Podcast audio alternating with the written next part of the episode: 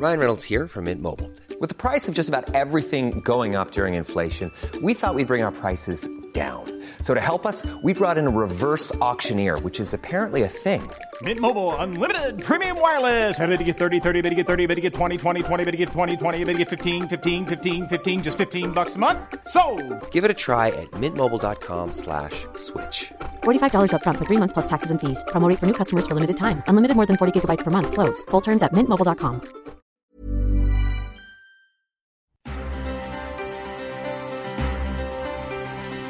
Esta semana, Alex, eh, bueno, pues finalmente fue detenido Emilio Lozoya. eh, pues ya estaba buscándose desde hace muchos meses por el caso de Odebrecht, que fue el que destapó toda esta corrupción y todo lo que pues se vivía desde allá, desde Pemex, y lo que, bueno, pues se ha dado a conocer también a partir de investigaciones y algunos investigadores han hablado incluso del tema y cuáles las consecuencias y qué es lo que incluso puede pasar ahora.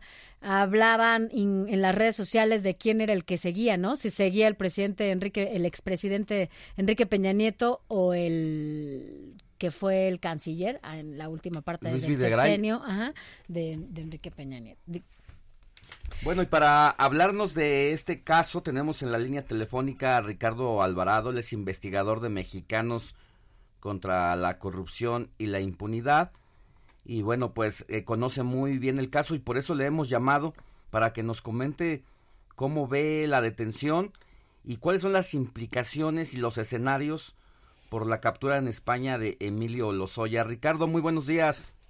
Hola, ¿qué tal? Buenos días. Disculpen, creo que tuvimos un problema. No. Eh, y un saludo a todas las personas que nos escuchan también. Gracias por estar con nosotros. Como dice Alex, ¿cuáles son los posibles o las implicaciones, estos escenarios eh, que se tienen por la captura de Emilio Lozoya allá en España? Bueno, eh, creo que hay hay dos caminos que, eh, que hay que seguir eh, y dependen lamentablemente ahorita de Emilio Lozoya. Emilio Lozoya eh, la- acepta ser extraditado a México, eso acele- aceleraría muchísimo el proceso y permitiría que estuviera en México antes. Eh, sin embargo, si él se niega, eh, obligaría a este órgano judicial eh, del español, la Audiencia Nacional, a resolver el problema de fondo de la solicitud de extradición y eso podría implicar que pasen varios meses, como pasó, por ejemplo, con el caso del empresario de Altos Hornos de México, Alonso Alcira, que fue detenido también en España a finales de mayo del 2019 y que aún estamos esperando que resuelvan eh, de fondo su solicitud de extradición a México. Eh, entonces, podrían pasar varios meses eh, en, en caso de que Emilio Lozoya se niegue a ser extraditado. Parece que el caso definitivamente pues lo, lo, lo está condenando, también dependerá de cómo las autoridades de justicia mexicano abren, a- armen el expediente, pero parece que no, no tiene escapatoria Emilio Lozoya. Eh, ¿Cómo ves? Pues Ricardo. no, parece que la investigación es bastante seria, ¿no? Gracias a, a investigaciones periodísticas realizadas por, por colegas de gran talento como Raúl Olmos o Ana Pérez, pues tenemos prácticamente la historia completa de cómo fueron utilizadas empresas fantasma, cómo fueron involucrados familiares y eh, cercanos a Emilio Lozoya, la, la- la participación de empresarios como Alonso Altira y de la empresa Odebrecht eh, para financiar sobornos que llevaron a la compra de, de- de ho- de hogares millonarios en México. Entiendo que, eh, que Lozoya está acusado concretamente eh, de, eh, digamos, utilizar recursos de manera ilícita por la compra de una propiedad por un valor de casi dos millones de dólares en la Ciudad de México.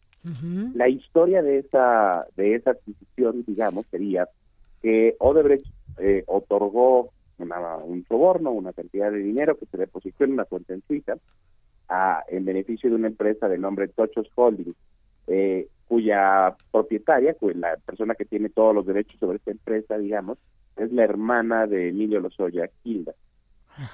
Esta empresa habría eh, depositado los recursos para comprar la casa de 1.9 millones de dólares, que habría sido comprada por un abogado de Altos Hornos de México, que habría terminado de poner a nombre de la esposa de Emilio Lozoya. Esa es la cadena de la historia que tenemos sobre esa casa.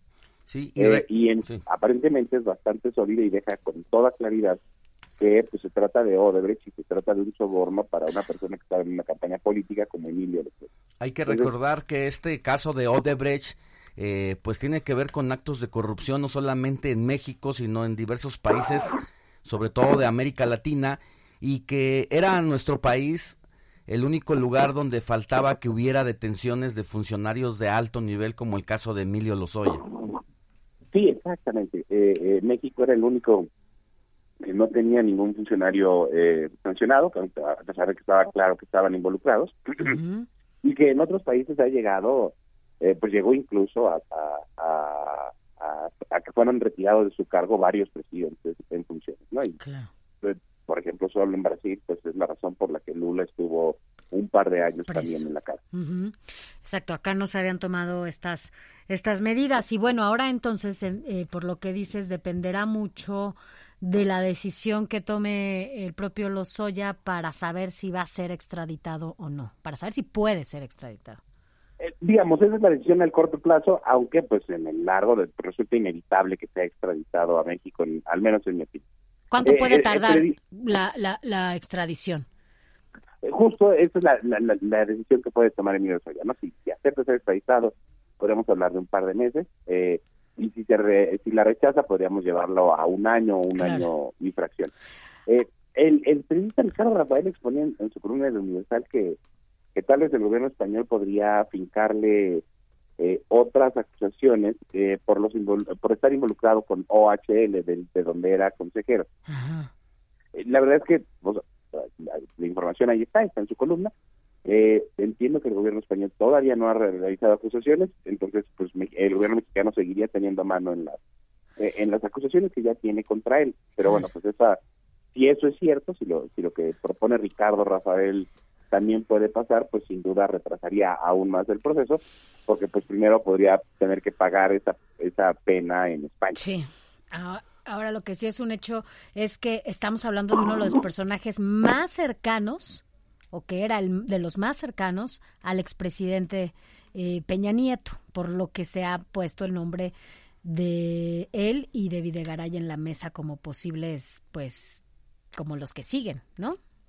E, esa es la siguiente discusión, ¿no? Si una vez que eh, los Ollas sea eh, inicie su proceso judicial en México y eso lleve a investigar pues, todo lo que hizo y todo lo que pasó, eh, eso nos va a llevar a nuevas detenciones de otros funcionarios públicos que hayan participado junto con él en este en esta red de corrupción. Es importante entender que eh, la corrupción funciona en red y que de nada sirve detener a una de las personas de la red, porque pues eso garantiza impunidad para el resto de la red. Eh, algunos periodistas hablan incluso de estas cosas como maxi procesos, como lo que pasó en Italia en los noventas, ¿no? Es, eh, o, con algunos casos de Odebrecht en América Latina. Es decir, que la detención de uno de los funcionarios llevó a, una larga fila de funcionarios involucrados que también fueron detenidos. Es una posibilidad que podría pasar en el caso de Emilio Lozoya. Eh, creo que la declaración del, abogado, del propio abogado de Emilio Lozoya de bueno es que él no se mandaba solo es, sin duda llamativa de lo que podríamos estar viendo en los próximos meses. Ha jugado precisamente la defensa con esa pues con ese ese amague, amague por decirlo de una forma de que es prácticamente llamando la atención del expresidente Peña Nieto como diciendo si no me ayudas a, a, que a mi liberación pues soy capaz de decir cómo fue el entramado eh, de, de negociaciones con Odebrecht y que pues sí estaría enterado el expresidente de la República. Exactamente, parecía decir eso, ¿no? Y además eh, entiendo que el propio Marcelo Odebrecht, el, empresario, pues, eh, hablaba de que pues habían otorgado sobornos para financiar parte de la campaña, un cachito pues de la campaña electoral de Enrique Peña Nieto en el 2012, ¿no? Entonces, o sea que, uno de esos sobornos que recibió Emilio Soya justo fue para eso. Entonces, eh, perdón, lo, lo que pues lo que vendría ahora es saber si nuestras, nuestra capacidad de investigación en México pues va a poder llegar hasta allá en caso de que tenga que enfrentarse. Ahora, Así es. Ya, casi nos vamos, pero nada más decirte que eh, llamó la atención de la en las mañaneras donde el presidente López Obrador de alguna manera pues parece deslindar de responsabilidades a Peña Nieto porque dice que no habrá ningún expresidente que, que, será perseguido por este caso, como quitándole responsabilidad a Peña Nieto con quien se dice que existió un pacto de impunidad. Sí, eh, el, presidente pareciera no querer eh, el, desgaste político propio de, pues de juzgar a un expresidente, que no es cosa menor. Eh, pero creo que aquí el tema es, tenemos que separar lo que es una persecución política y una venganza de la justicia. Y la justicia es aquella, en mi opinión, que ofrece explicaciones para entender por completo la verdad. Y si al momento de procesar a Emilio Lozoya damos con Enrique Peña Nieto y con toda una red de corrupción adicional a, e, a, Peña Nieto, a Lozoya, al propio Villegaray, encontramos un mecanismo mucho más complejo, pues lo importante será darlo a conocer a todos, eh, entender cuáles fueron las fallas dentro de nuestro marco legal y dentro de nuestras instituciones que permitieron que eso pasara. Eh, eso es, eso es lo, deseable, porque eso es la justicia de veras y creo que eso lo, está totalmente separado de la pues, venganza y la persecución. Así es. Muchas gracias, Ricardo Alvarado, investigador de Mexicanos contra la Corrupción y la Impunidad, por la entrevista. Gracias. Gracias a ustedes y que tengan un excelente día. Gracias. Muy, buenos días. Yo soy Alejandro Sánchez y mi Twitter es Alex Sánchez MX. Y yo soy Sofía García, mi Twitter Sofía García MX y nos estás escuchando en el Heraldo Radio. Hey, it's Paige DeSorbo from Giggly Squad. High quality fashion without the price tag. Say hello to Quince. I'm snagging high-end essentials like cozy cashmere sweaters, sleek leather jackets, fine jewelry, and so much more. With Quince being 50 to 80% less than similar brands and they partner with factories that prioritize safe ethical and responsible manufacturing. I love that. Luxury quality within reach. Go to quince.com slash style to get free shipping and 365 day returns on your next order. quince.com slash style